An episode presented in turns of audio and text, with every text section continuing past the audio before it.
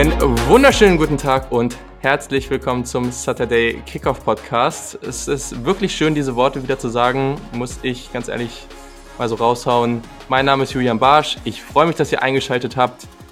Es gab eine längere Pause. Ich habe es im letzten Podcast, der vor, ich weiß es nicht, zwei Monaten, zweieinhalb Monaten war, kurz erklärt. Wer das sich nochmal anhören will, kann das tun, ist aber auch nicht so wichtig. Aber genau, der Podcast ist zurück und ich freue mich sehr, sehr darüber. Es macht mir ja immer sehr viel Spaß und deswegen freue ich mich, dass das jetzt auch wieder klappt. An dieser Stelle auch gleich zu Beginn. Ich habe jetzt erstmal vor, den Podcast bis Ende der Saison, also irgendwie bis Januar zu machen, irgendwie College Football Playoff, dann darüber nochmal quatschen und dann werde ich das nochmal evaluieren, wie es läuft, wie es auch zeitlich läuft. Natürlich hoffe ich, dass ich dann noch weitermachen kann, dass das mit dem Draft natürlich dann auch irgendwie funktioniert und im Idealfall auch noch ganz lange weiter. Wird man sehen. Deswegen mache ich dieses Mal lieber gleich mit der Erwartungshaltung. Ich finde es gerade cool, es passt zeitlich und deswegen würde ich den Podcast gerne erstmal bis Ende der Saison so weiterführen und dann wird reevaluiert und dann schauen wir dann weiter. Genau.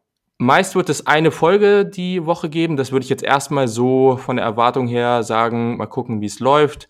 Diese Woche passt es gerade, wird es zwei geben. Ich meine, nächste Woche ist auch Hate Week, Rivalry Week, wie auch immer man es nennen will. Das ist natürlich besonders wichtig. Und daher möchte ich natürlich da auch nochmal ausführlicher drüber sprechen. Das wird dann am Mittwochabend höchstwahrscheinlich sein, die Aufnahme, also irgendwie dann auch rauskommen. Also diese Woche zwei. Sonst rechnet mal lieber eher mit einer, ähm, einer Episode die Woche und danach schauen wir weiter, wie es eben zeitlich so passt. Ich freue mich natürlich wie immer über Feedback. Das habe ich damals schon immer gesagt. Das ist natürlich weiterhin so. Also über Twitter, Instagram, at, äh, at SaturdayKick und saturdaykick at gmail.com könnt ihr auch eine E-Mail schreiben. Also jegliches Feedback, jegliche Wünsche, haut sie einfach raus und ich gucke, dass ich sie einbringen kann. Schreibt mir auch gerne einfach immer per DM oder wie auch immer, dass wenn ihr Fragen habt natürlich und dann versuche ich die auch schnellstmöglich zu beantworten, teilweise auch einfach direkt. Genau. Außerdem freue ich mich natürlich weiterhin über Reviews auf Apple Podcast, damit mehr Leute den Podcast sehen. Und da möchte ich auch gerne gleich mal, ähm, also ich habe zufällig eine Review da gesehen, die vorher irgendwie noch nicht da war. Ich würde gerne dann noch einmal Stellung zunehmen.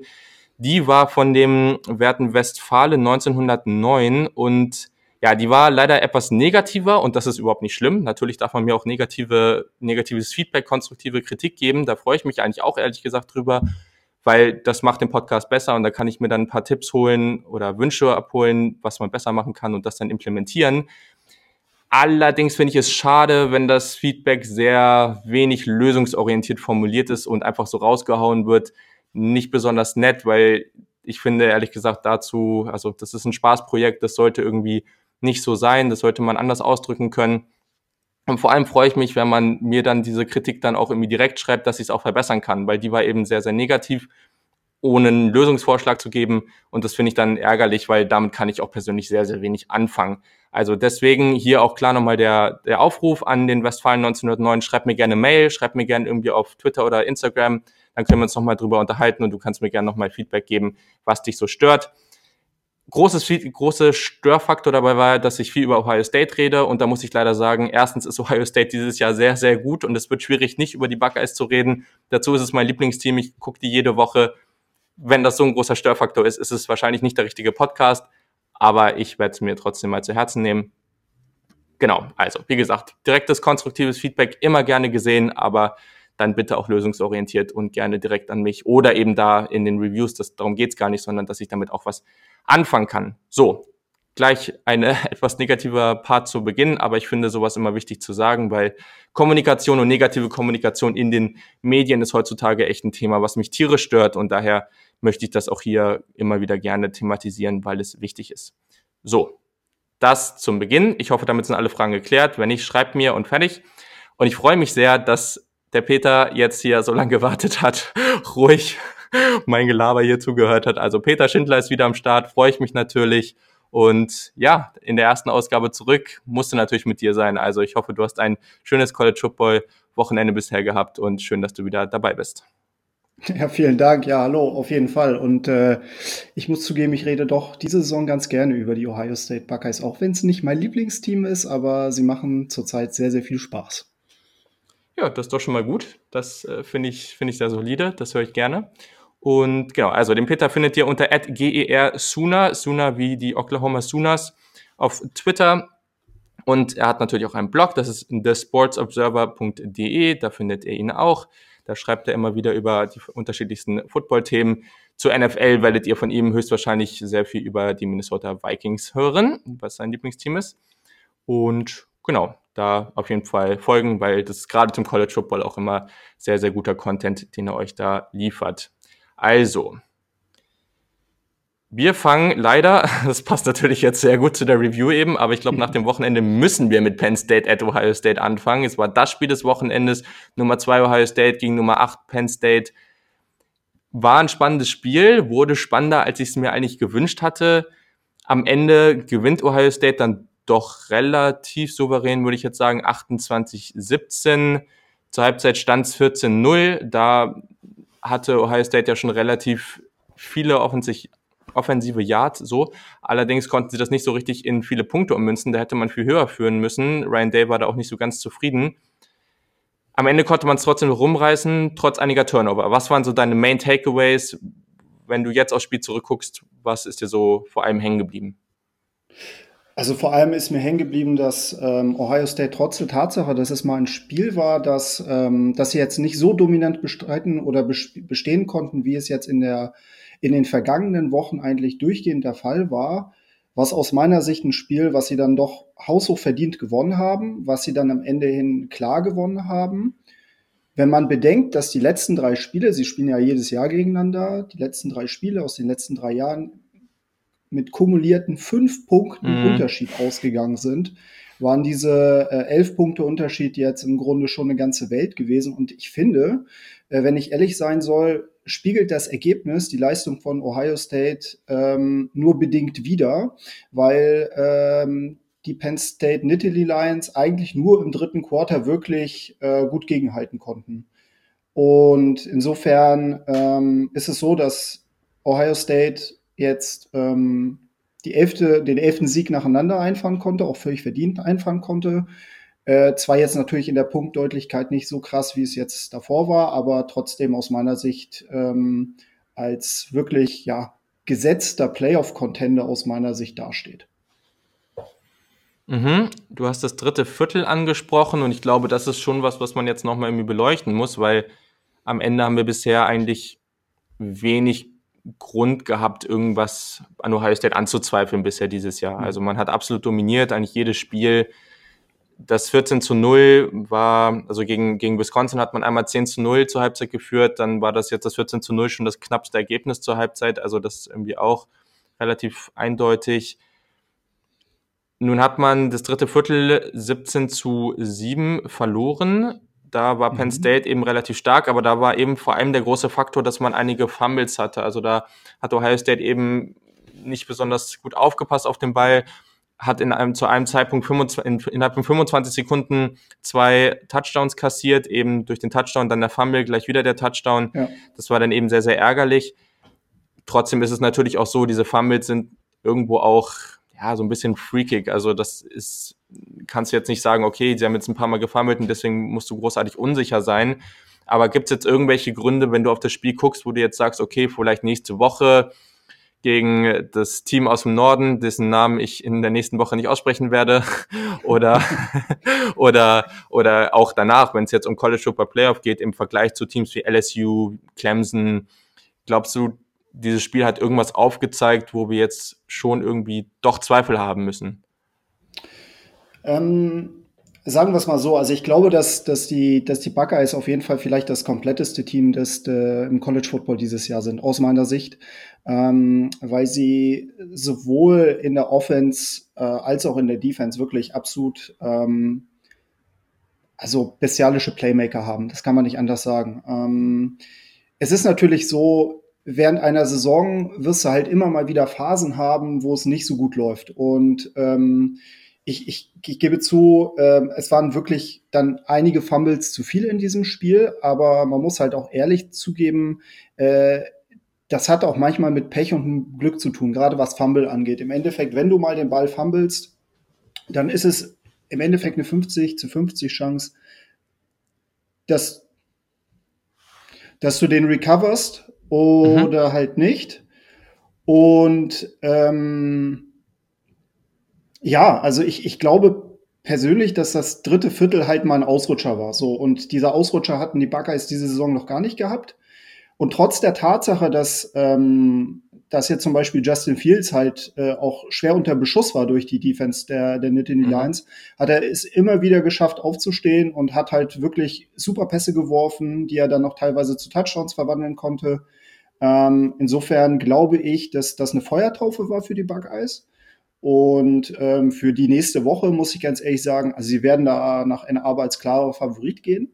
Ähm, und natürlich, klar, also wenn es halt wieder ein Freak-Spiel sein sollte und sie halt viel Pech haben, dann kann das natürlich auch eng werden. Aber Stand jetzt äh, sehe ich da ehrlich gesagt kein großes Szenario, was, äh, was dazu führen würde, dass Michigan das irgendwie nächste Woche gewinnt. Okay, also genau, du hast es angesprochen, Jito Großmatos, der, der Defensive Liner von Penn State, hat da teilweise echt guten Druck gemacht. Das sah sehr, sehr gut aus.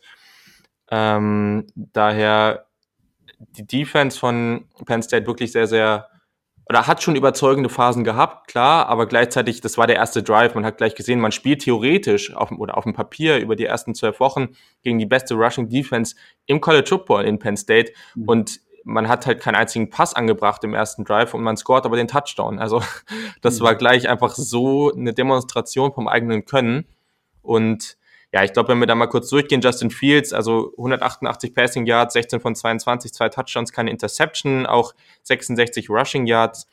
J.K. Dobbins wieder brutal gut und aber man hat auch öfter gesehen, eben diese diese Dynamik zwischen ihm und Fields, dieser Zone Read dabei, immer dieses Element, okay, eigentlich muss ich immer ein, zwei Leute darauf müssen sich darauf fokussieren, zu gucken, läuft Fields und nicht Dobbins. Das ist halt immer dieser Faktor und der hilft Dobbins ja. dieses Jahr ungemein und das ist ja auch der Vergleich zum letzten Jahr, wodurch Dobbins eben so viel besser dasteht.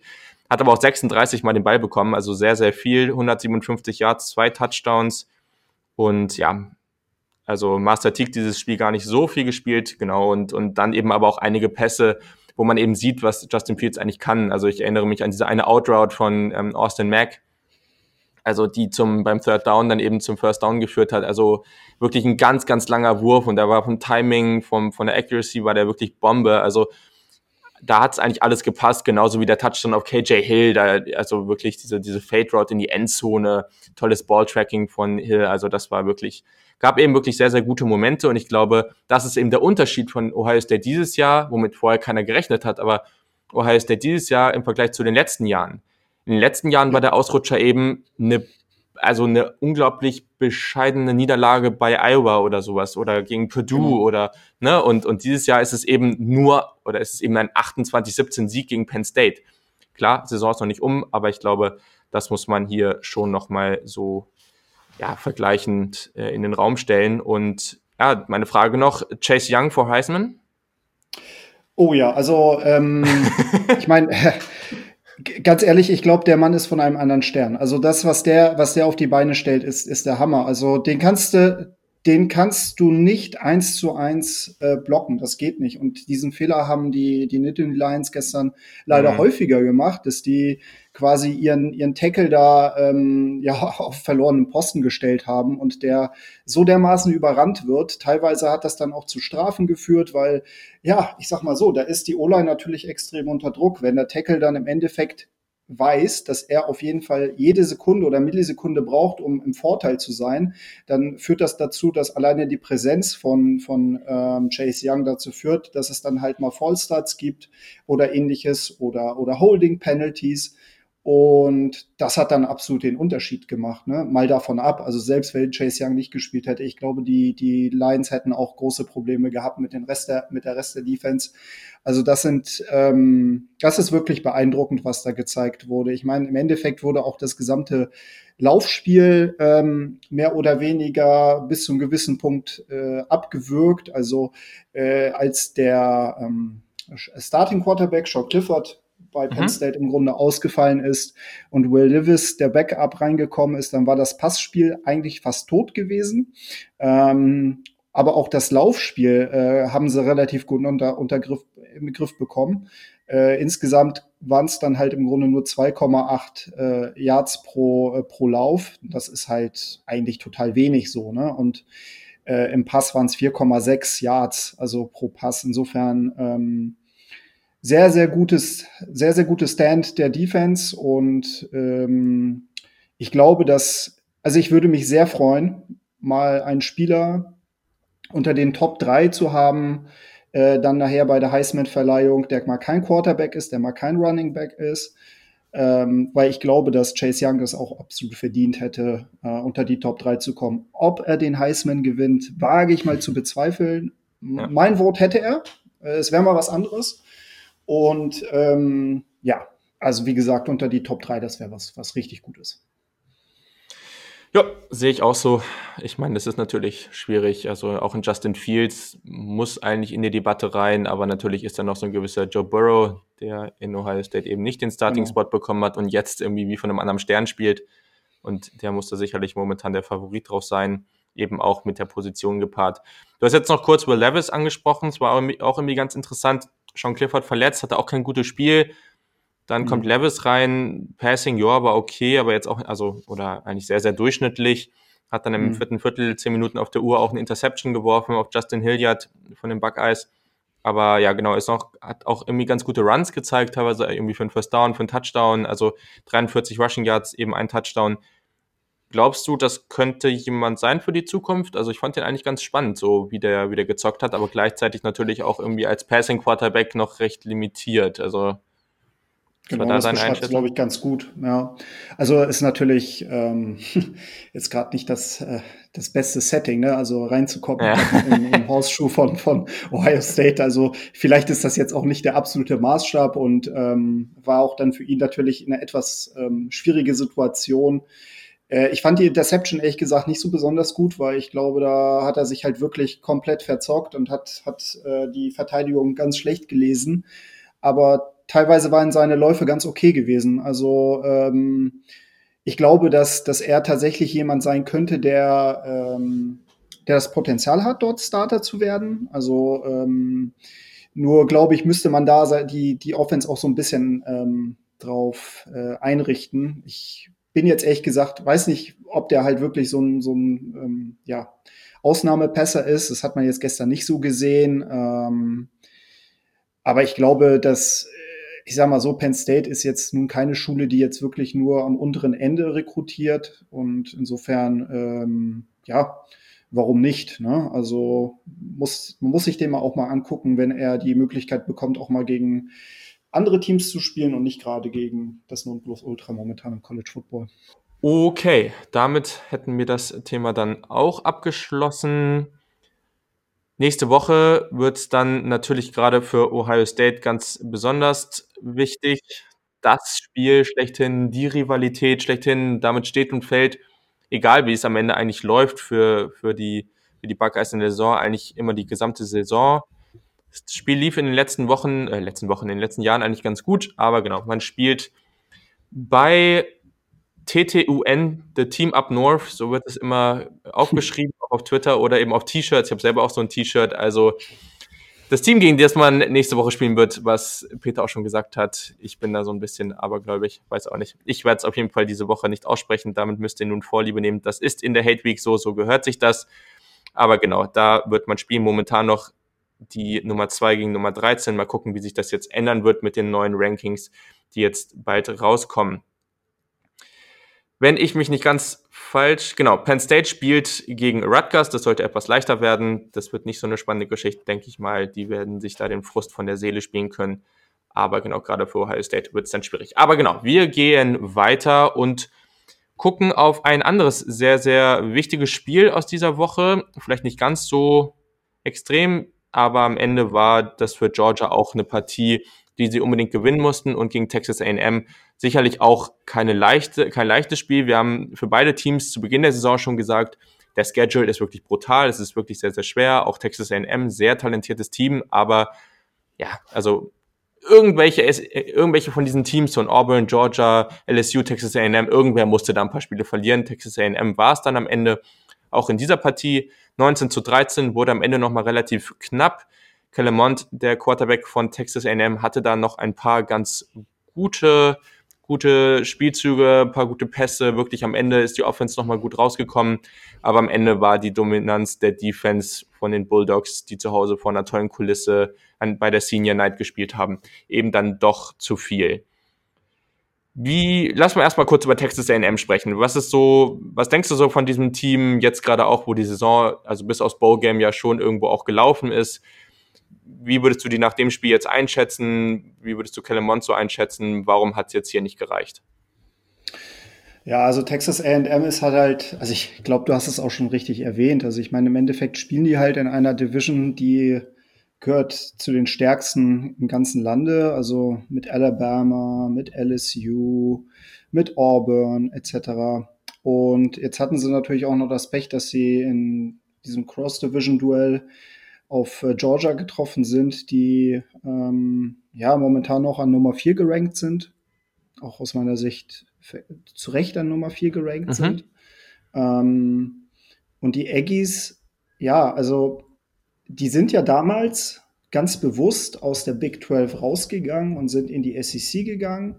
Einfach um, ähm, ja, weil sie dachten, sie sind im Endeffekt dazu berufen, es ist, ja auch nun ein relativ traditionsreiches Programm, äh, um im Endeffekt ja die ganz großen äh, Fründe abzusammeln. Ähm, das ist bislang nur, ich sag mal, so mäßig gelungen. Also sie hatten mal ein, zwei gute Jahre mit Johnny Manziel als Quarterback und ähm, seitdem, seitdem sie halt Jimbo Fischer verpflichtet haben, hat's, also ist es halt noch nicht so nach oben gegangen, wie sie sich halt vorgestellt haben. Und ich glaube, sie haben ein sehr talentiertes Team.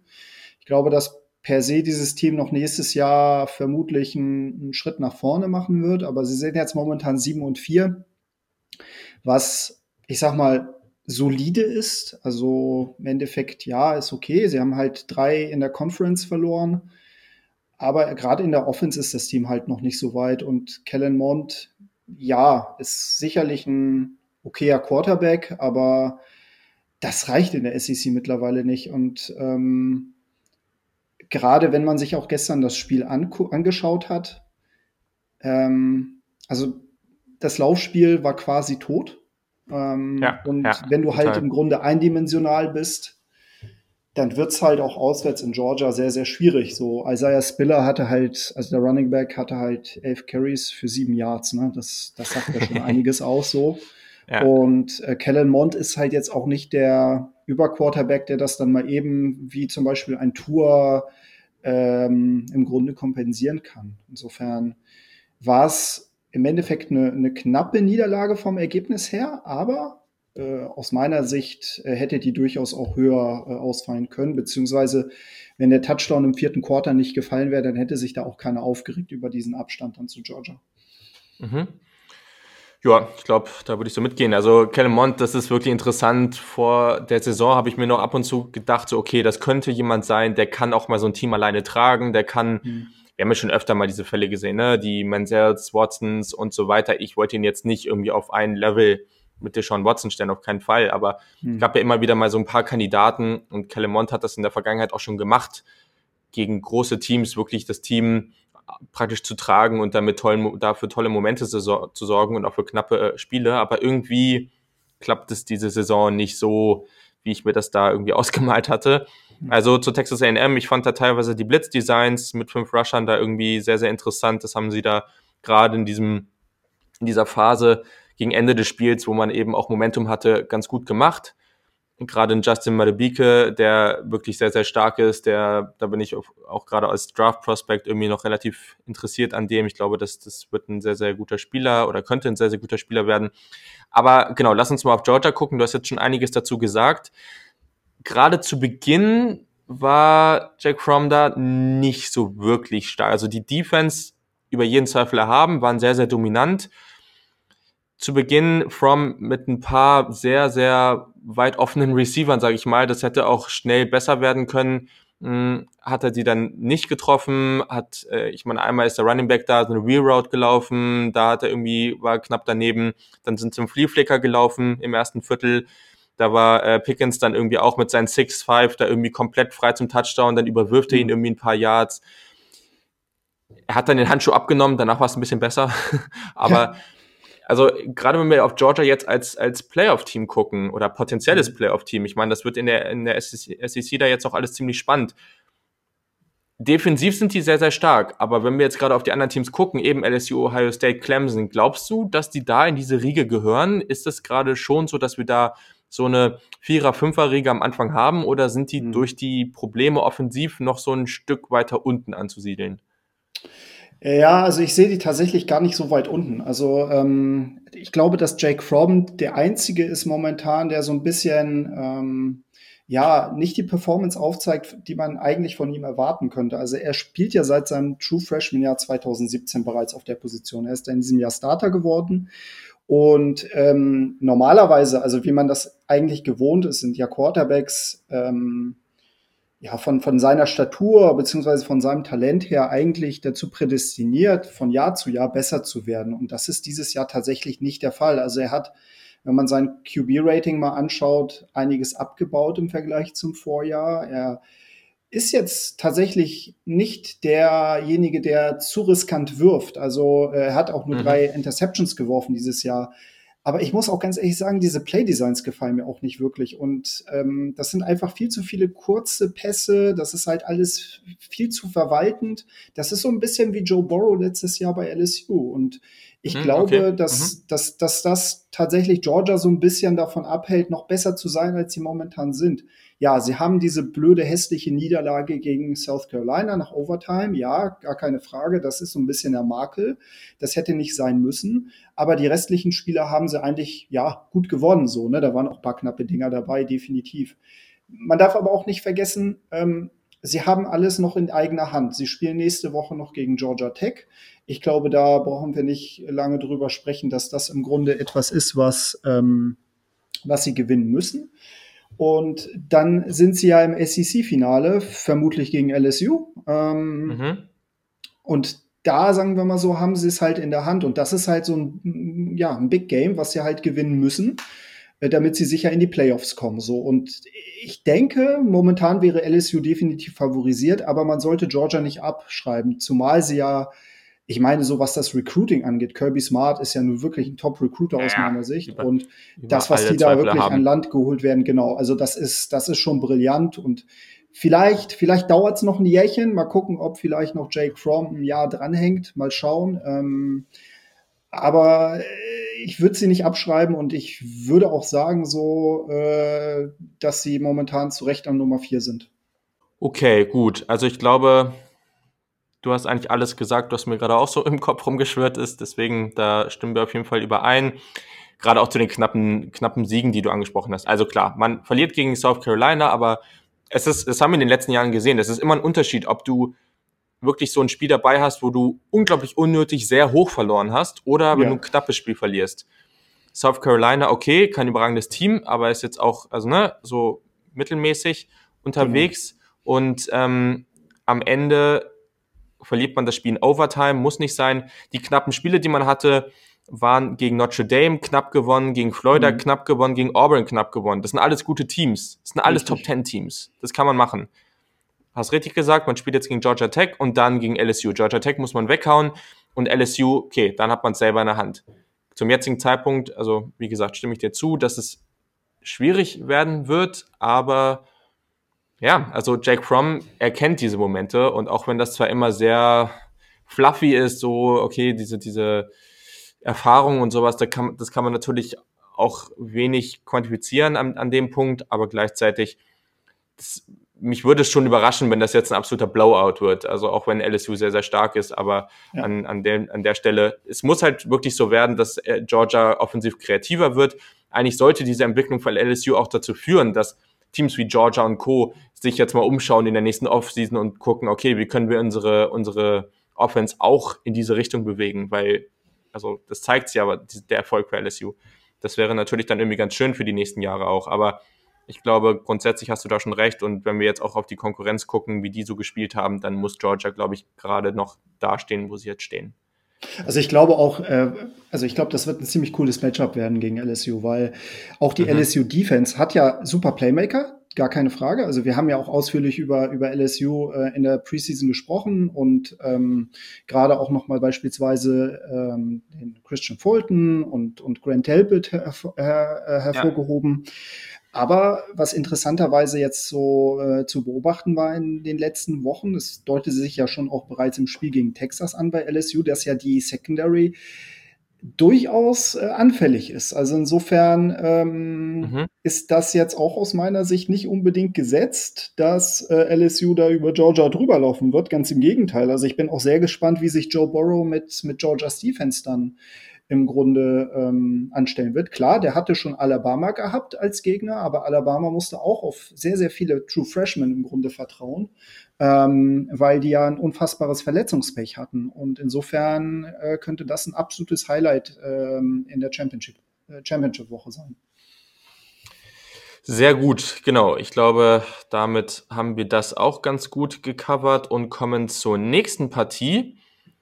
Das war eigentlich ein Spiel, wo ich relativ sicher war, dass Oregon das machen würde und damit in der Diskussion zumindest um das Playoff als, als Pac-12-Team dabei bleiben würde.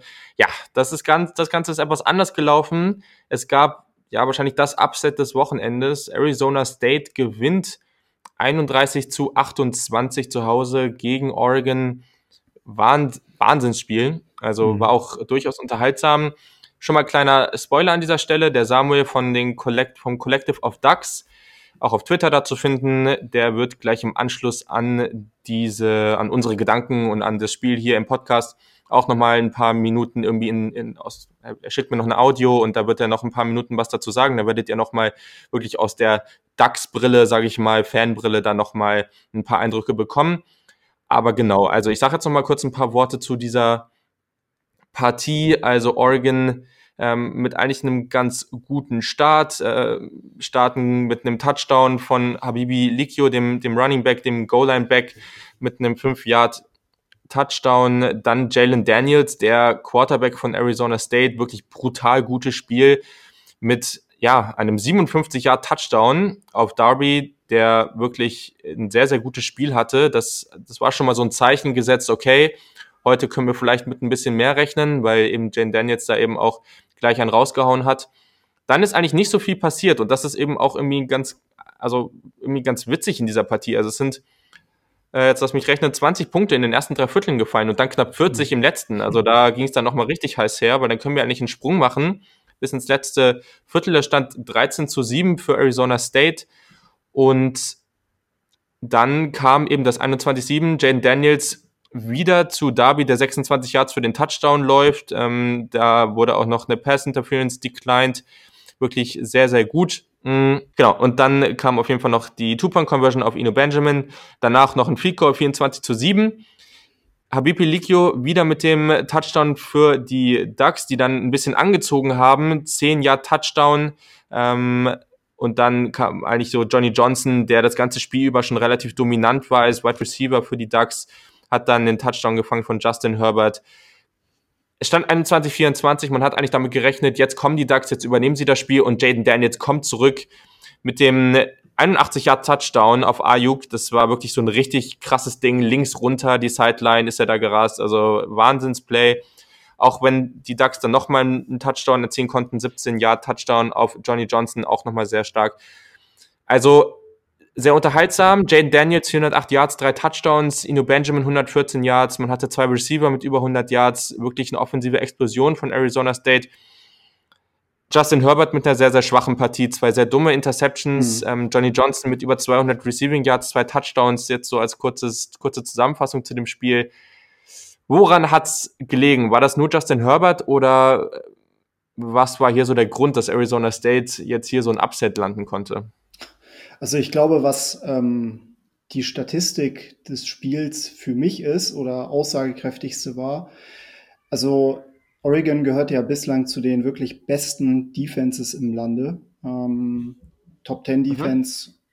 ohne, also wirklich auch nach SP Plus, also der Advanced Metric schlechthin. Und ähm, wenn man jetzt einmal sich einmal so anschaut, was gestern im gegnerischen Passspiel los war. Ich meine, bislang waren es 6,1 Yards pro Pass, die diese Oregon Defense zugelassen hat und gestern waren es 12,4. Also da waren Big Plays dabei, gar keine Frage. Aber die äh, Defense hatte gestern raben schwarzen Tag, auch insgesamt 535 Total Yards zugelassen. Das sind ja normalerweise so Werte, die ähm, hätte man von Oklahoma letztes Jahr erwartet. ähm, aber von, von der Oregon Defense definitiv nicht. Und äh, ja, es waren halt, wie gesagt, dann auch zwei doofe Turnover dabei. Ähm, von, von Justin Herbert, der im Grunde auch ja jemand ist, der im Grunde im nächsten Jahr wahrscheinlich als First Rounder ähm, vom Tableau gehen wird. Aber äh, diese Mischung aus den dummen Fehlern, ähm, diesen doofen äh, Turnovern, die man halt im Grunde kassiert hat. Ähm, und dann halt tatsächlich so schnell in Rückstand zu geraten dann im, im vierten Quarter, macht es natürlich schwierig. Dann auch im Grunde noch äh, auswärts. Es lief halt wirklich bescheiden, muss man ganz ehrlich sagen. Und ähm, das sind dann manchmal so diese Freak-Partien, die man, die man halt hat. Also äh, Oklahoma kann davon auch ein Lied singen. Äh, diese, diese mhm. Partien haben wir irgendwie jedes, jedes Jahr, also dieses Jahr beispielsweise gegen Kansas State. Und nun hat es mal die Oregon Ducks erwischt. Und das ist insofern eigentlich für die Conference auch aus meiner Sicht doppelt bitter, weil natürlich ja. ein Duell zwischen ähm, einem One-Loss, ähm, ja, Division Champion aus dem Norden gegen einen One-Loss Division Champion aus dem Süden so ein bisschen das Setting gewesen wäre, äh, um ein Kandidat für einen Playoff-Platz zu sein. Und für die Ducks, ja, wird es jetzt, glaube ich, nicht mehr, nicht mehr klappen. Nee, also genau, ich habe Justin Herbert, die beiden Interceptions habe ich auch gepostet, also gerne at Saturday Kick auf Twitter dann nochmal reinschauen. Gerade, also die zweite, ja, okay, es war natürlich nicht gut, aber der Snap war sehr tief, war irgendwie alles ja. ein bisschen rush, die ganze Situation die erste so ein Bootleg nach rechts. Das war wieder typisch für dieses Spiel, ne? Weil es waren vorher schon einige Pässe, wichtige Pässe, Outroute und der Ball war einfach, der ist einfach im Ausgelandet. Also da konnte der Receiver überhaupt nichts machen. Das war schon bei einigen Situationen, er war einfach off an diesem Tag. Und auch hier, also er hat zu lange gewartet, dann war der Ball nicht, nicht genau auf den Receiver, hat natürlich dadurch eben durch das schlechte Timing auch dem Defensive Back die Möglichkeit gegeben, eben diese, diese Route zu, zu davor zu springen und das hat er dann auch getan. Genau, den wichtigsten Faktor hast du jetzt oder den, den, die wichtigste Konsequenz daraus hast du jetzt schon angesprochen. Utah muss diese Partie dann gegen Oregon gewinnen. Also Utah natürlich momentan auch sehr dominant. Sie spielen weiter dominant, gefühlt immer noch ein bisschen unter dem Radar, aber sie machen das irgendwie sehr gut. Aber für die Pac-12 wäre das jetzt katastrophal. Natürlich ist immer schwierig zu sagen, weil Arizona State freut sich natürlich jetzt über so einen Sieg, keine Frage. Die sind auf dem richtigen Weg. Das war jetzt ein toller, toller Meilenstein für die für Herm Edwards und dieses Team, aber gleichzeitig ganz bitter für Oregon und am Ende vielleicht halt auch richtig, weil sie vielleicht mit dem Team auch nicht zwingend eine Chance gehabt hätten in einem Playoff. Utah fände ich da fast noch spannender, aber natürlich muss Utah dann gegen Oregon auch erstmal gewinnen, um überhaupt eine Chance am Ende zu haben. So sieht's Glaubst aus. du jetzt an dem Punkt, also wir gehen jetzt mal davon aus, beide gewinnen die restlichen Spiele, Utah gewinnt gegen Oregon, dann muss ja zum Beispiel entweder Georgia oder LSU verlieren. Wenn wir jetzt mal davon ausgehen, wenn LSU verliert, ist, glaube ich, der Schle das, oder ist definitiv das schlechtere Szenario für Utah. Wenn jetzt ähm, Georgia wirklich gegen LSU verlieren würde, glaubst du, wir haben hier ein Szenario, wo ein One-Loss Utah eine, eine, eine echte, realistische Chance auf den Playoff-Platz hat? Ähm, durchaus. Also ich würde ich würd sie nicht komplett abschreiben. Also für das Komitee wäre es im Grunde dann auch nochmal so die Möglichkeit zu beweisen, ähm, dass sie nicht nur auf die großen Namen achten, sondern dass sie auch mal einem in Anführungsstrichen kleineren Team ähm, mit mhm. entsprechend guten Bilanz auch die Möglichkeit geben, in die Playoffs zu kommen. Und wenn ich ehrlich sein soll, ich meine, wir werden sicherlich vielleicht nochmal das USC-Spiel äh, anreißen.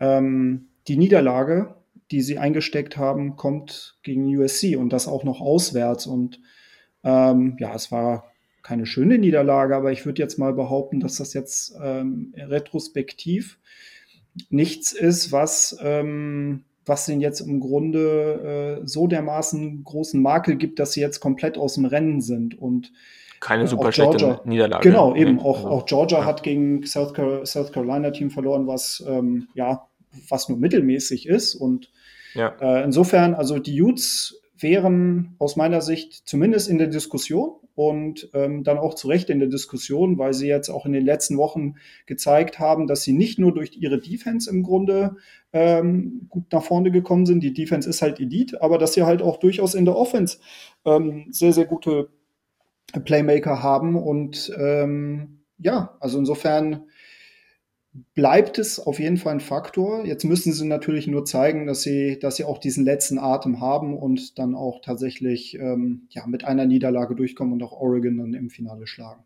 Genau, also kleiner Shoutout dabei auch an James Wiebe. Der würde sich da als, als Utah Utes-Fan sicherlich sehr, sehr freuen. Und ich würde mich dann persönlich natürlich sehr, sehr freuen, wenn wir im Playoff, falls Ohio State irgendwie noch auf eins kommt, wenn sie jetzt die restlichen Spiele gewinnen, wäre natürlich sehr, sehr geil, wenn wir in Ohio State Utah Utes Matchup hätten. Da muss es dann natürlich mit dem James eine Ausgabe geben.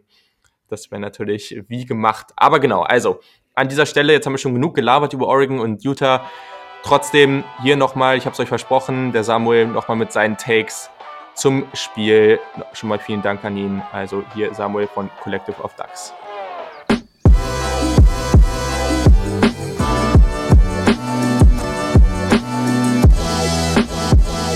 Erstmal schön, dass du zurück bist, Julian. Ich freue mich, deine Podcasts jetzt wieder öfters oder regelmäßiger zu hören. Meine Gedanken zu diesem Spiel mit dieser hässlichen Niederlage, ihr habt ja den Spielverlauf schon ausführlich ähm, erzählt. Ich habe das in meinen Previews anfangs der Saison eigentlich schon erwähnt, dass wir keine Playoff-Chancen haben oder sehr, sehr geringe und habe damit auch eigentlich nicht gerechnet, dass wir so lange in dieser Saison noch, noch ähm, damit rechnen können oder die Chancen bewahren, dass wir in diese Playoffs reinkommen. Nun, so spät tut es natürlich schon extrem weh jetzt. Auch wenn sich das im Verlauf des Spiels spätestens, wenn nicht sogar im Verlauf der Saison eigentlich abgezeichnet hat, dass irgendwann mal so eine blöde Niederlage dazu kommt. Ja, es war eigentlich ein toller Start in dieses Weekend wir haben Noah Sewell Commitment bekommen von ihm, dass er zu uns kommt. Das war ein Five-Star-Recruit oder das ist ein Five-Star-Recruit. Und die Gerüchte machten schnell die Runde, dass noch ein weiterer Five-Star-Recruit dazukommt. Man, man rechnet irgendwie mit Flow oder mit äh, Keely Ringo, der zu Oregon committen soll. Ich weiß nicht, ob das jetzt noch aktuell ist nach dieser Niederlage. Aber kommen wir zum Spiel dann.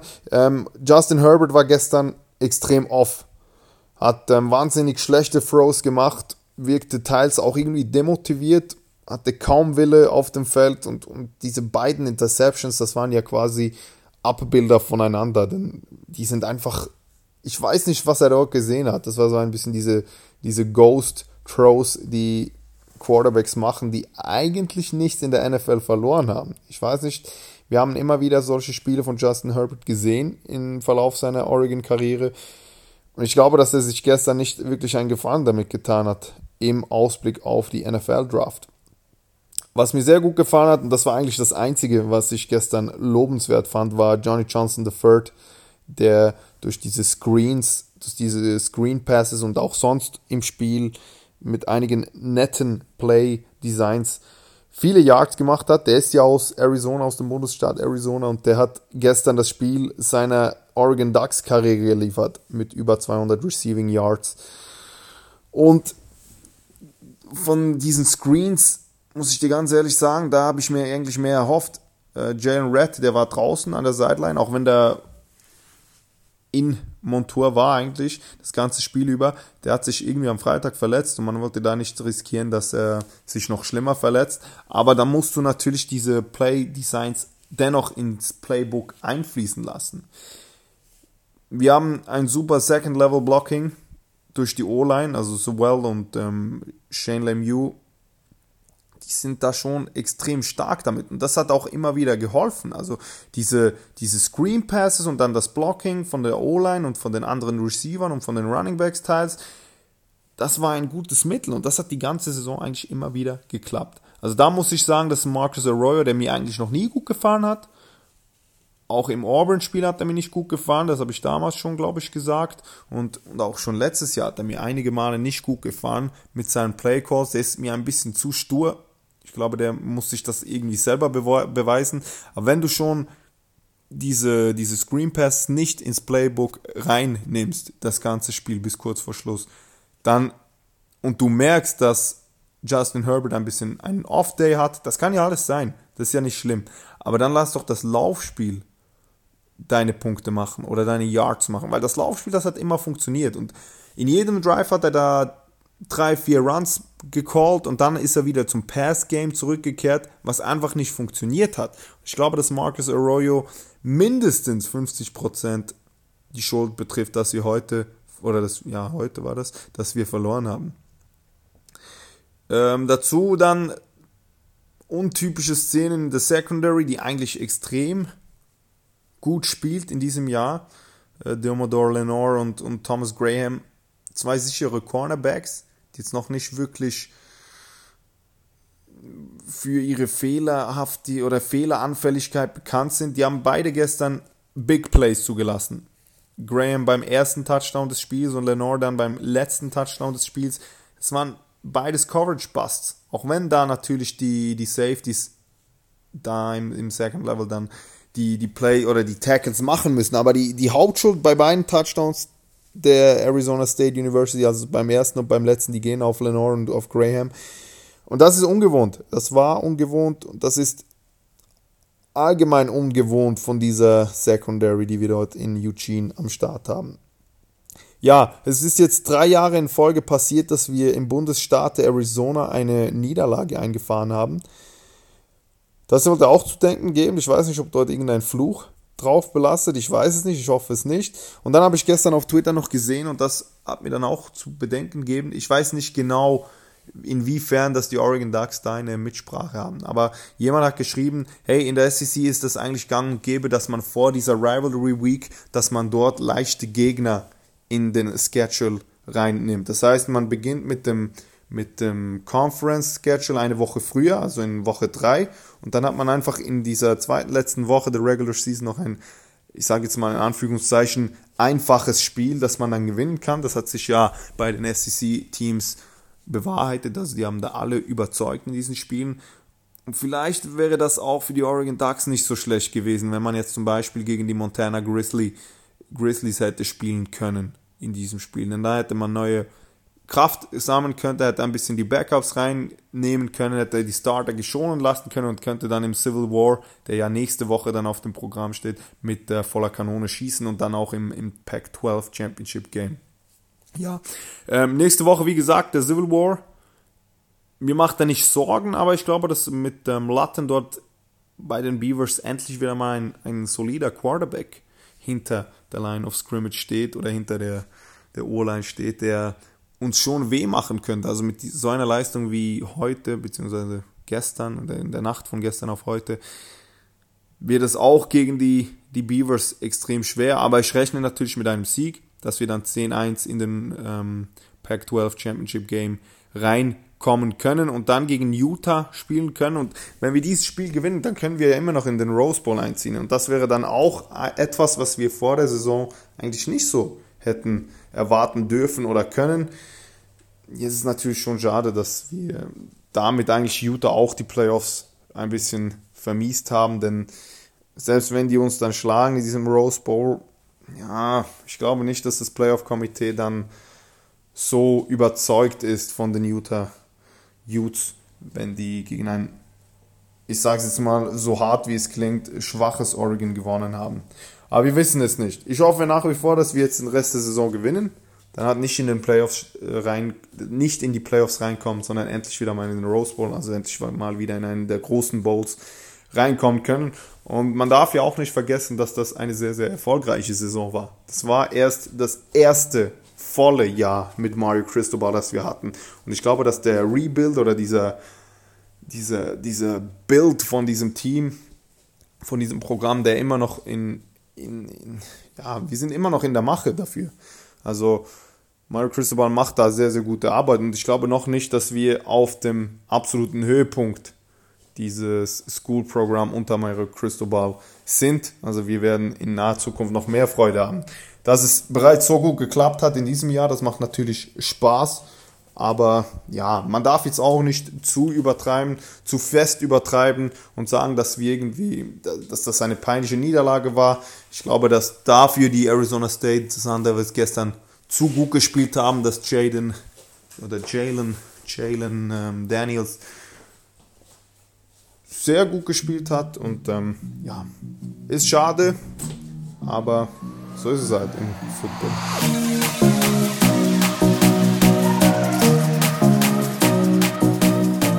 Vielen Dank nochmal an Samuel für, für deine Takes an dieser Stelle. Wie gesagt, besucht die Seite auf Twitter, folgt den Jungs. Also kann eigentlich nicht sein. Die haben noch gar nicht so viele Follower und die hauen echt guten Content raus. Oregon finde ich eh ein sehr, sehr spannendes Team im College Football. Also das gehört sich auf jeden Fall, dass die noch ein paar mehr Follower bekommen. Also checkt die auf jeden Fall mal aus. So, und wir sprechen jetzt über dein Lieblingsteam, die Oklahoma Sooners. Die haben gestern gegen TCU gespielt. Und genau, kurzer, kurzer Durchlauf von dieser Partie. Also am Ende konnte man das Ganze ganz positiv für sich gestalten, auch wenn es knapp war. 28-24 gewinnt man. Schnell hat man eine 21 zu 0 Führung herausgespielt, wo Jalen Hurts wieder das Team trägt. Danach kam True Freshman Quarterback Max Duggan von TCU und bringt sie irgendwie vor allem durch seine Qualitäten als Runner in der Endzone zurück ins Spiel. Man war wieder auf 17-21 ran. Ähm, bei 17,28 wirft Hertz dann einen Pick 6 in der Red Zone, 97 Yard Return zum 24,28 und am Ende kommt dann aber Brandon Bookie Redley Hiles mit der äh, Interception und das war 1, 1 Minute 41 vor Schluss und damit war das Ding dann durch. Also der hat natürlich, der spielt natürlich für Oklahoma, um das nochmal so zu erklären. Und genau, in der Partie, weil Jalen Hurts wieder so einige Rushing Yards abge rackert hat. Jetzt muss ich nochmal kurz gucken, wie viele das genau waren. Das waren 173 und zwei Touchdowns.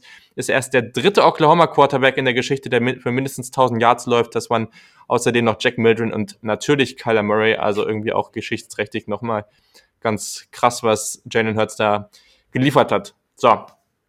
Jetzt habe ich erstmal so die Outline zum Spiel gegeben. Was sind deine Gedanken zu der Partie gestern? Was denkst du, wo steht Oklahoma gerade?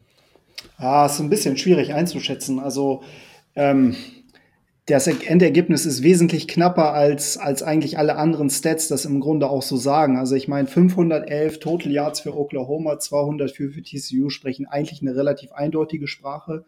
Was aber mhm. in letzter Zeit immer sehr, sehr negativ auffällt, ist, dass, ähm, ja, ich sag mal so, seit dem Texas-Spiel die, die Fumble ähm, und die Turnover ähm, Anfälligkeit der Offense äh, rasant angestiegen ist. Und das war halt so ein bisschen der Haupttenor gestern, dass das Spiel dann halt im Grunde noch mal eng geworden ist. Also wie gesagt, du hast ja schon erwähnt, diesen, diesen Pick Six ähm, im vierten Quarter, der äh, TCU im Grunde noch mal rangeholt hat.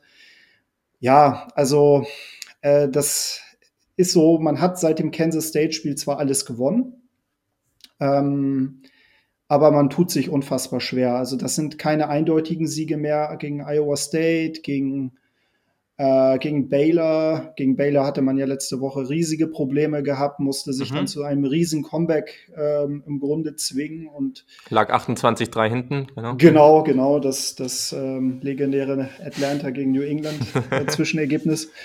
Ähm, ja. ja. ich sag mal so, man, man erfüllt, man erfüllt seine Pflicht, aber mehr auch nicht. Und ähm, ich glaube, ich glaube, dass das, ähm, dass das auch tatsächlich so ein bisschen der Ausschlag geben wird, dass man vielleicht knapp an die Playoffs vorbeigeht. Ich traue denen zu, dass die nächste Woche Oklahoma State schlagen. Oklahoma State hat auch eigene Probleme, ist jetzt auch bei weitem nicht dominant. Da werden wir sicherlich, da werden wir sicherlich auch noch irgendwie demnächst noch ein paar Sätze zu hören. Ähm, gegen Baylor, Baylor ist stark, definitiv. Ähm, aber ja, selbst wenn sie die beiden Spiele gewinnen sollten, der Eye-Test, und das sage ich auch selbst als Fan, da fallen sie tatsächlich so ein bisschen durch. Und ähm, mhm. es ist keine schlechte Saison, die sie spielen, aber man muss auch ganz klar sagen, ähm, diese, diese Turnover-Anfälligkeit, die gab es im letzten Jahr aus meiner Sicht nicht so. Und ähm, man ist dann halt auch zu sehr fokussiert auf Jalen Hurts, obwohl man eigentlich ein super ähm, Running Back Committee hat. Und man hat auch Total. super Wide Receiver, also, aber Jalen war, also, Hurts, Also waren ja heute ja. auch gut, ne? Also ist ja jetzt, ja. das war ja nicht nur Hurts, der, der viele Yards Nee, genau, klar, klar. Aber das, ähm, das ist mir tatsächlich so ein bisschen, also genau, Kennedy Brooks hatte halt seine 149 Yards, gar keine Frage. Also das ist alles gut, aber das war in den letzten Wochen halt nicht so, dass man die halt nicht so eingebettet hat und ja, vermutlich ist es auch so, dass, dass äh, Jalen Hurts jetzt auch, was das Passing angeht, nicht so die tiefen Bälle wirft, ähm, nicht so häufig die tiefen Bälle wirft, dass dann halt im Grunde die Stärken ähm, der Wide Receiver im Grunde nicht so ausgespielt werden. Und das ist ein bisschen schade, muss ich sagen. Und das führt dann halt mittlerweile auch dazu, dass man halt auch nicht so deutlich gewinnt. Und das hätte eigentlich sein müssen nach der Niederlage gegen Kansas State, um dem Komitee auch zu vermitteln, hey, wir sind noch da. Okay, aber jetzt äh, gucke ich jetzt mal kurz aufs Ranking, aufs Playoff-Ranking. Ich glaube, wir können relativ klar sagen, dass Penn State jetzt nach der Niederlage und auch Oregon wahrscheinlich nach der Liga Niederlage am Ende dieses oder innerhalb der nächsten Woche hinter Oklahoma angesiedelt werden im Ranking. Ja, das ist durchaus so, wahrscheinlich, dann, ja. Genau, so, dann, dann stehen sie dann irgendwie auf Platz 7 hinter Utah, Alabama, Georgia, Clemson, Ohio State und LSU. Mhm. Man hat eben diese eine Niederlage, hast du jetzt schon mehrfach angesprochen gegen Kansas State, aber genau, also man spielt jetzt noch Oklahoma State, Oklahoma State momentan auf Platz 21 in den Rankings oder in den Playoff Rankings, muss ich jetzt mal kurz, äh, auch 21, genau. Mhm. Hat jetzt gerade gegen West Virginia gewonnen, war, wurde ja auch auf Run NFL äh, oder Run College so rum gezeigt. Und das war jetzt auch nicht überragend, aber man hat 2013 gewonnen, okay. Jetzt hat man die Chance, ein Top 25 Team nächste Woche zu spielen und zu schlagen und dann hat man die Chance, dann im Championship Game eben auch nochmal dann gegen, wahrscheinlich gegen Baylor dann zu spielen. Das mhm. ist auch nochmal ein relativ gutes Spiel. Zum Beispiel in Alabama bekommt diese Chance dann, okay, jetzt gegen Auburn, aber ich sag mal, man verliert gegen Auburn, das wäre natürlich dann schon mal krass. Dann haben die das Chance, die eh schon mal nicht die Chance mit dem Championship Game. So ganz ist es ja noch nicht durch. Also wenn man jetzt die nächsten beiden Partien wirklich dominant gestaltet und das ein oder andere Spiel so ausgeht, dass es für die Sooners passt, dann ist man da ja schon noch im Rennen. Ja, absolut. Also ich äh, wollte jetzt nicht damit sagen, dass man komplett chancenlos mhm. ist. Ähm, gar keine mhm. Frage. Mhm. Also ähm, ich glaube, die Chancen sind jetzt auch nicht geringer geworden durch die Tatsache, dass Penn State verloren hat, dass Oregon verloren hat. Also eigentlich war es ein gutes Wochenende für die Sooners, muss man sagen. A win is a win, ne? sagt man immer so. Ähm, ich, ich sehe das aber tatsächlich so, dass, ähm, dass ja, ich sag mal, die Ausgangssituation ist halt nach wie vor, die Chancen sind vielleicht nicht kleiner geworden, aber sie sind jetzt auch nicht größer geworden. Und ich glaube, dass ein, ähm, ein SEC-Team wie beispielsweise Alabama mit einem vielleicht überzeugenden Sieg gegen Auburn ähm, durchaus noch ähm, vielleicht vor den Oklahoma Sooners landen könnte, aufgrund der Tatsache, dass sie halt nur eine knappe Niederlage gegen LSU eingesteckt haben. Und ähm, dass beispielsweise ein, ein Utah-Team in den letzten Wochen wirklich sehr dominant gespielt hat, wirklich sehr überzeugend gespielt hat. Und ähm, dann hast du, wie gesagt, halt noch Georgia. Und wenn Georgia die SEC gewinnen sollte, dann ist die Wahrscheinlichkeit im Grunde gar nicht so gering, dass es dann wirklich zwei SEC-Teams sind, die dann in die Playoffs kommen. Also mhm. Oklahoma ist auf viel Schützenhilfe im Grunde angewiesen, hat das Schicksal halt aus meiner Sicht nicht mehr in der eigenen Hand und sollte, wenn sie wirklich nochmal ähm, ein Ausrufezeichen setzen wollen, die nächsten beiden Spiele deutlich gewinnen. Und wenn sie das tun, dann haben sie, glaube ich, noch wirklich gute Karten, um zumindest ein ernsthafter äh, Kandidat in der Konversation zu sein. Ich sag mal, wenn es suboptimal laufen sollte und irgendwie die anderen wirklich in so eine Situation kommen, dass man sagt, dass du dann drei, vier Teams hast, die vielleicht dann wirklich noch irgendwo mit in die Diskussion reinkommen um den vierten Platz, dann wird es für Oklahoma, glaube ich, schwierig. Aber mhm. ja, man muss mal gucken, was in den letzten, was in den nächsten beiden Wochen noch so rauskommt. Das Potenzial, also was, Potenzial haben sie ja, ne? Ja, also ich fände es wirklich absolut faszinierend zu sehen, was passieren würde, wenn jetzt Georgia gegen LSU verliert und Alabama gegen Auburn verliert, weil dann hätten wir die Situation, also wenn wir davon ausgehen, Utah und Oklahoma gewinnen die restlichen Spiele, ja. dann hätten wir eben den Fall, dass wahrscheinlich die beiden den Platz unter sich ausmachen würden. Und ja das wäre wirklich super, super spannend, weil klar, Utah war dominanter, aber Oklahoma, also Utah spielt immer noch in der Pac-12 und Utah hat, äh, Oklahoma hat jetzt eben die Chance, noch gegen zwei Top 25 Teams Siege einzufahren. Und eben mit diesen beiden, mit diesen beiden Siegen obendrauf, das wäre wirklich sehr, sehr spannend zu sehen, wie das Ganze dann aussehen würde. natürlich, Utah hätte dann in dem Fall noch einen Sieg gegen Oregon. Das würde natürlich auch nochmal reinwiegen. Aber das fände ich wirklich sehr, sehr spannend. Ob es am Ende wirklich das Beste für das Playoff ist, keine Ahnung. Aber ich fände es irgendwie, also allgemein fände ich es cool, wenn wir mal wieder ein Pac-12-Team im Playoff sehen würden. Aber mhm. ja, ich glaube auch Oklahoma alleine, dadurch, dass die eben mit Hertz jemanden dabei haben, der schon irgendwo auch immer ein Spiel übernehmen kann, wäre das auch schon ein, also am Ende willst du ja natürlich die Teams im Playoff haben, wo du denkst, okay, die können wirklich jetzt einen Unterschied ausmachen, die können auch jemanden ärgern von da oben.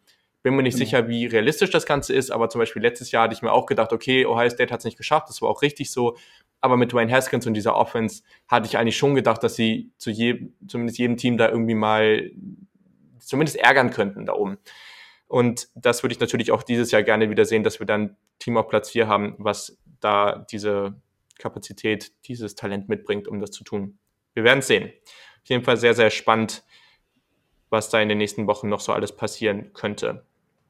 Genau, ähm, ich springe kurz einmal UCLA, USC sprechen wir gleich noch kurz drüber, aber weil es jetzt gerade passend ist, Texas Baylor, Texas äh, unglaublich ja, enttäuschende Saison, habe ich niemals mit gerechnet. Das war vielleicht einer meiner größten ja, Fehler, sage ich mal, zu Beginn der Saison in meinem Ranking. Da habe ich Texas ja sogar vor Oklahoma gerankt. Da war ich ordentlich daneben mit, muss ich auch ehrlich so zugeben. Charlie Brewer, Quarterback von Baylor, hatte wieder ein sehr, sehr gutes Spiel. Und ja, ich kann es vielleicht nochmal einen kurzen Tag dazu geben, ähm, wie gut du Baylor jetzt einschätzt. Und ähm, ja, ich glaube, zu Texas müssen wir nicht mehr so viel sagen.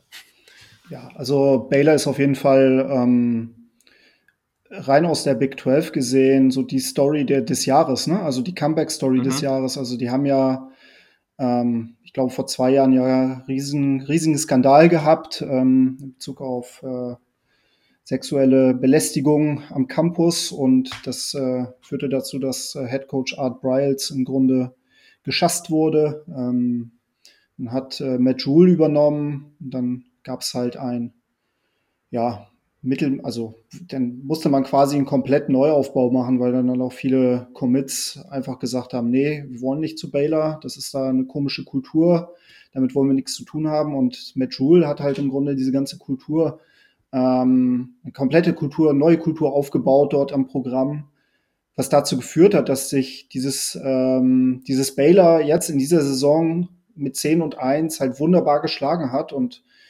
ähm, mit Schul hat mittlerweile jetzt auch alle Teams in der Big 12 geschlagen, mit Ausnahme Oklahoma. Ähm, das war gestern auch wieder ein sehr beeindruckender Sieg aus meiner Sicht, weil ähm, diese Longhorn Offense bei 10 Punkten zu halten, das musste auch erstmal hinbekommen. Ähm, Colin Johnson hat natürlich gefehlt, muss man vielleicht Der hat gefehlt, sagen. genau, das ist natürlich bitter, aber da, das war jetzt auch nicht das erste Spiel, wo, wo er gefehlt hat. Und Sam Stimmt. Ellinger hatte ähm, hatte teilweise unfassbar, unfassbare Würfe gehabt. Also es gibt da so ein Video, das hatte ich, glaube ich, gestern gepostet bei Twitter. Also da war ein kompletter äh, Failed Snap und der Ball ging irgendwie 10, 10, 15 Yards hinter die Line of Scrimmage und er sammelt den auf und kriegt den Ball noch an, an Mann und, und im Endeffekt äh, schaffen die einen Raumgewinn von 8 Yards netto. Also das ist der Hammer. Ähm, aber alles in allem war es dann auch so, dass, dass die Coverage der Baylor Bears äh, gerade im Defensive Backfield sehr, sehr gut gestanden hat und Ellinger den Ball teilweise nicht äh, wegbekommen hat. Und das, was ihm diese Saison tatsächlich so ein bisschen abgeht, ist, dass er diese Situation dann häufig gelesen hat. Die Verteidiger, also speziell auch die Linebacker, standen auch relativ weit vorne. Das heißt, er konnte sich auch nicht lösen und hat es dann auch nicht häufig gewagt, musste dann auch den einen oder anderen Sack ein, ein, äh, einkassieren. Und auf der anderen Seite finde ich, ähm, was halt bei Baylor extrem gut funktioniert, ist, dass Charlie Brewer und Denzel Mims, sein Wide Receiver, halt unfassbar mhm. krass auf einer Wellenlänge sind. Und Mims gefällt mir halt immer, immer besser. Also das ist halt ein unfassbarer äh, physischer Receiver, der ein richtiger Possession Receiver ist und der auch gerade in der Red Zone ähm, eine richtige Waffe. Also ich glaube, dass Baylor da auch ganz, ganz verdient ähm, im Championship-Spiel äh, spielen wird gegen Oklahoma und Oklahoma muss wirklich aufpassen, verdammt aufpassen. Es ist ja im Football eh immer sehr, sehr schwierig, zweimal in der gleichen Saison gegen einen Konkurrenten zu gewinnen und Baylor wird mit den Messern zwischen den Zähnen dann in, in Dallas im Grunde auflaufen und alles versuchen, dann auch im Grunde auch ungeschlagen durchzukommen.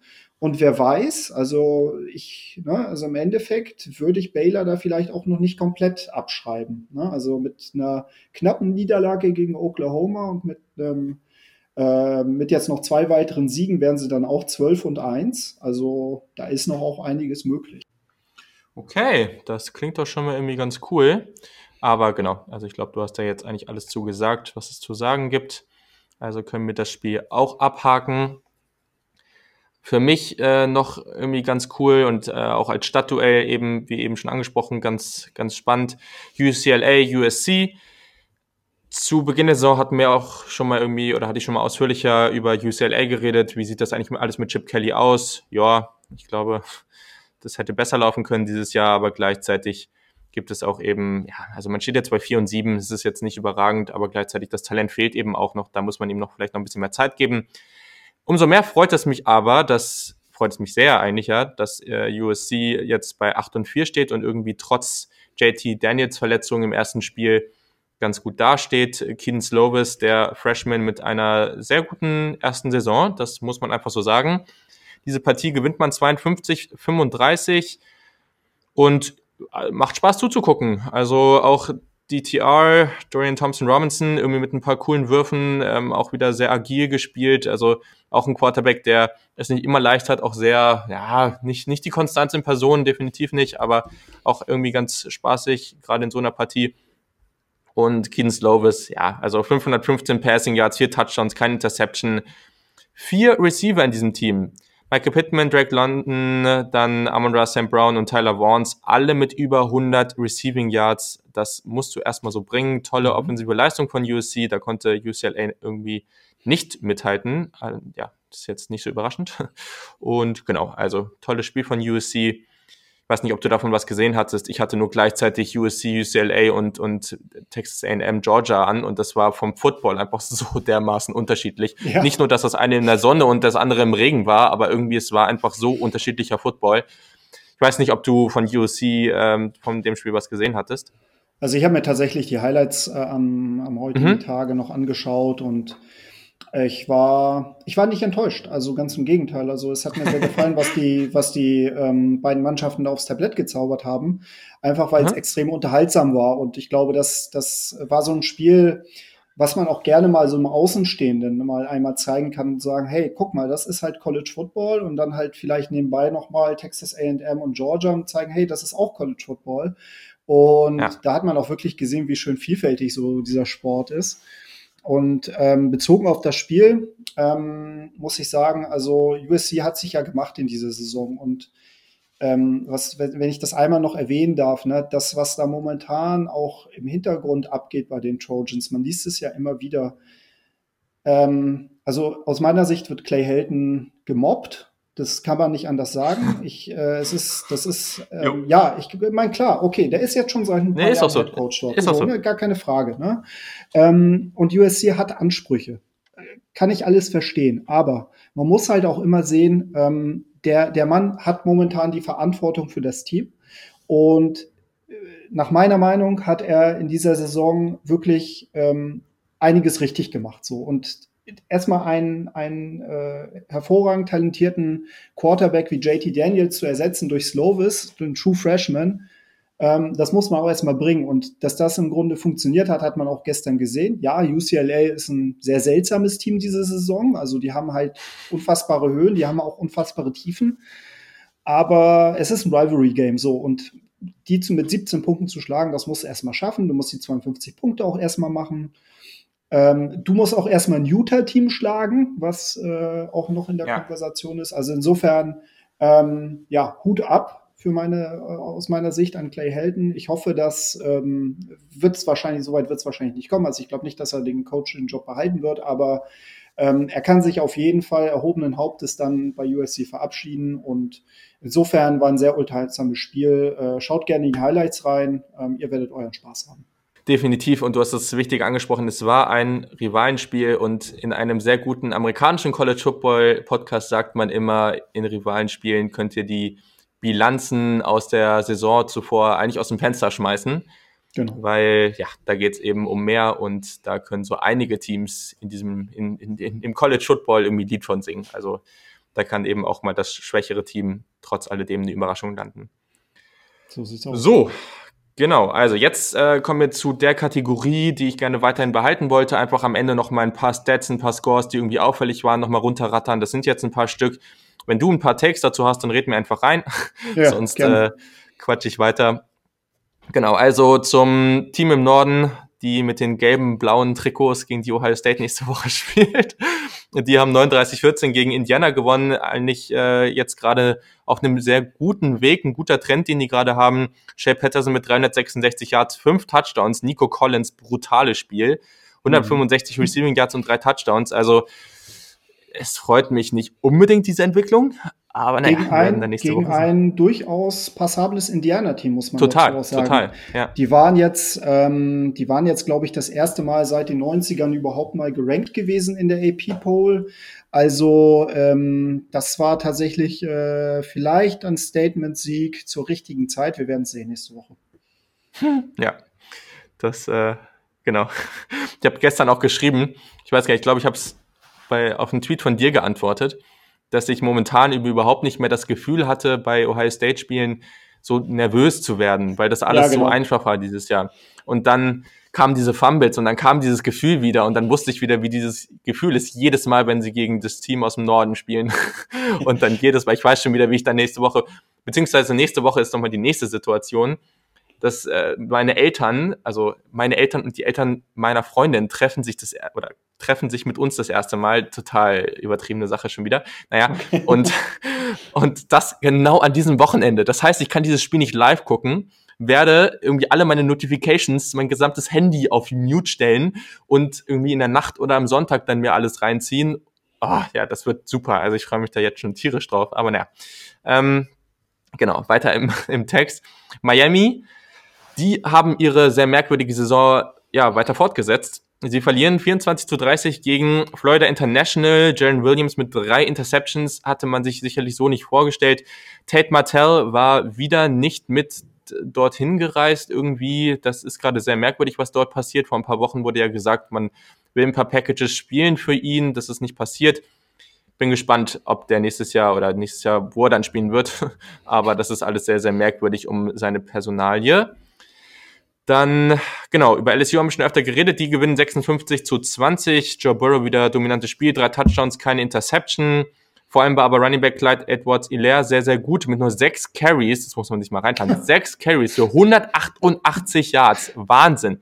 Das drei Touchdowns und, ja, ja, mega krank. Und natürlich aus seiner, ja, Rolle in dieser Offense auch noch sieben Catches für 65 Yards. Echt super Spiel von ihm. Mhm. Ja. Bei Alabama, das war, ja, wieder sehr, sehr eindeutig. Ich glaube, 66-3 oder so haben sie gewonnen gegen Western Carolina. Die größte Storyline war eigentlich mehr, dass Tour Tagovailoa nach seiner Verletzung jetzt eben an der Seitenlinie mit dabei war. Aber was ich noch ganz cool war, ganz cool fand, war, dass sein Bruder Taulia Tagovailoa seinen ersten Touchdown ähm, hatte. Der wurde dann am Ende noch eingewechselt und hatte einen, ja, es war nur ein Screen Pass, aber trotzdem, theoretisch ist es sein erster Passing Touchdown. Mal gucken, was der noch so bringen kann in der Zukunft. Michigan State gewinnt 27 zu 0 gegen Rutgers und Cody White hat dabei sensationelle 11 Bälle für 136 Yards und drei Touchdowns gefangen. Auch drei Receiving Touchdowns hat Rashad Bateman gefangen für die Minnesota Golden Gophers, die trotz der Niederlage letzte Woche eine sehr, sehr tolle Saison spielen. Kentucky hat einen sehr merkwürdigen Sieg eingefahren. Sie gewinnen unglaublich dominant, 50 zu 7. Allerdings hatten sie dabei nur 17 Passing Yards. Äh, Lynn Bowden Jr. hat allerdings auch 129 Rushing Yards und zwei Touchdowns. Außerdem hat Asim Rose auch 105 Yards und einen Touchdown auf dem Boden. Sowas sieht man heutzutage auch nicht mehr so oft. Hm. Tennessee da, gewinnt 24. Ich meine aber auch, dass ja? bei Kentucky, dass das ja irgendwie ein Walk-on ist oder so. Also das ja, ja, ähm, total. Ja, ja, genau. Ist ja durch die Verletzung und sowas. War ja schon ja. früh in der Saison, aber trotzdem. Also, ja, ja, ist schon. Story, also einfach diese Deadline sieht genau. man, sieht man so selten, genau. Genau, äh, Tennessee gewinnt 24-20 gegen Missouri und hat das erste Mal in der Geschichte des Programms drei Wide Receiver mit mehr als 100 Yards. Das waren Josh Palmer und Jawan Jennings und äh, Marquez Callaway, die beiden letzten haben auch noch einen Touchdown gefangen. Also das hatten sie in der gesamten Geschichte der Volunteers noch nie und die haben relativ viel Historie, die sie mitbringen. Also auch hier irgendwie ganz eindrucksvoll. Und genau, wir enden mit zwei Rekorden, und zwar Washington State und Oregon State, die hatten irgendwie keine Lust auf Defense. Am Ende gewinnt Washington State 54 zu 53, das ist so ein College-Basketball-Ergebnis. Washington State hat natürlich Anthony Gordon, der war, jetzt sieht man sich mal rein, 50 von 70 Passing, völlig krank, für 606 Passing Yards und 6 Touchdowns. Dabei hat er mit seinem, mit seinem 44. Touchdown einen neuen Pac-12 Single-Season-Rekord für Passing-Touchdowns eingestellt oder aufgestellt und mit 4.805 Passing Yards, irgendwie im dritten Viertel war es, glaube ich, dann später auch noch den Single-Season-Rekord für Yards in der Pac-12 aufgestellt. Außerdem UMass, also die University of Massachusetts, hat den FBS-Rekord für Points Allowed eingestellt. Und zwar sind das 632 in total. Das sind 52,6 Punkte pro Spiel, die sie zulassen. Vorher hat diesen Rekord die University of Kentucky gehalten. Das ist vielleicht etwas negativer, aber vielleicht auch ganz lustig. Also das war tatsächlich ein unfassbar lustiges Spiel, weil zur Halbzeit hatten, hatte UMass ganze drei Passing Yards gehabt. Also war, Hast du das auch noch gegeben? Das, das auch noch mal nee, ich habe hab das, ich hab das bei, bei Twitter habe ich das gesehen. Ähm, okay. Und äh, das war tatsächlich etwas, wo ich sagte, oh mein Gott, so wie tief kann man, kann man sinken.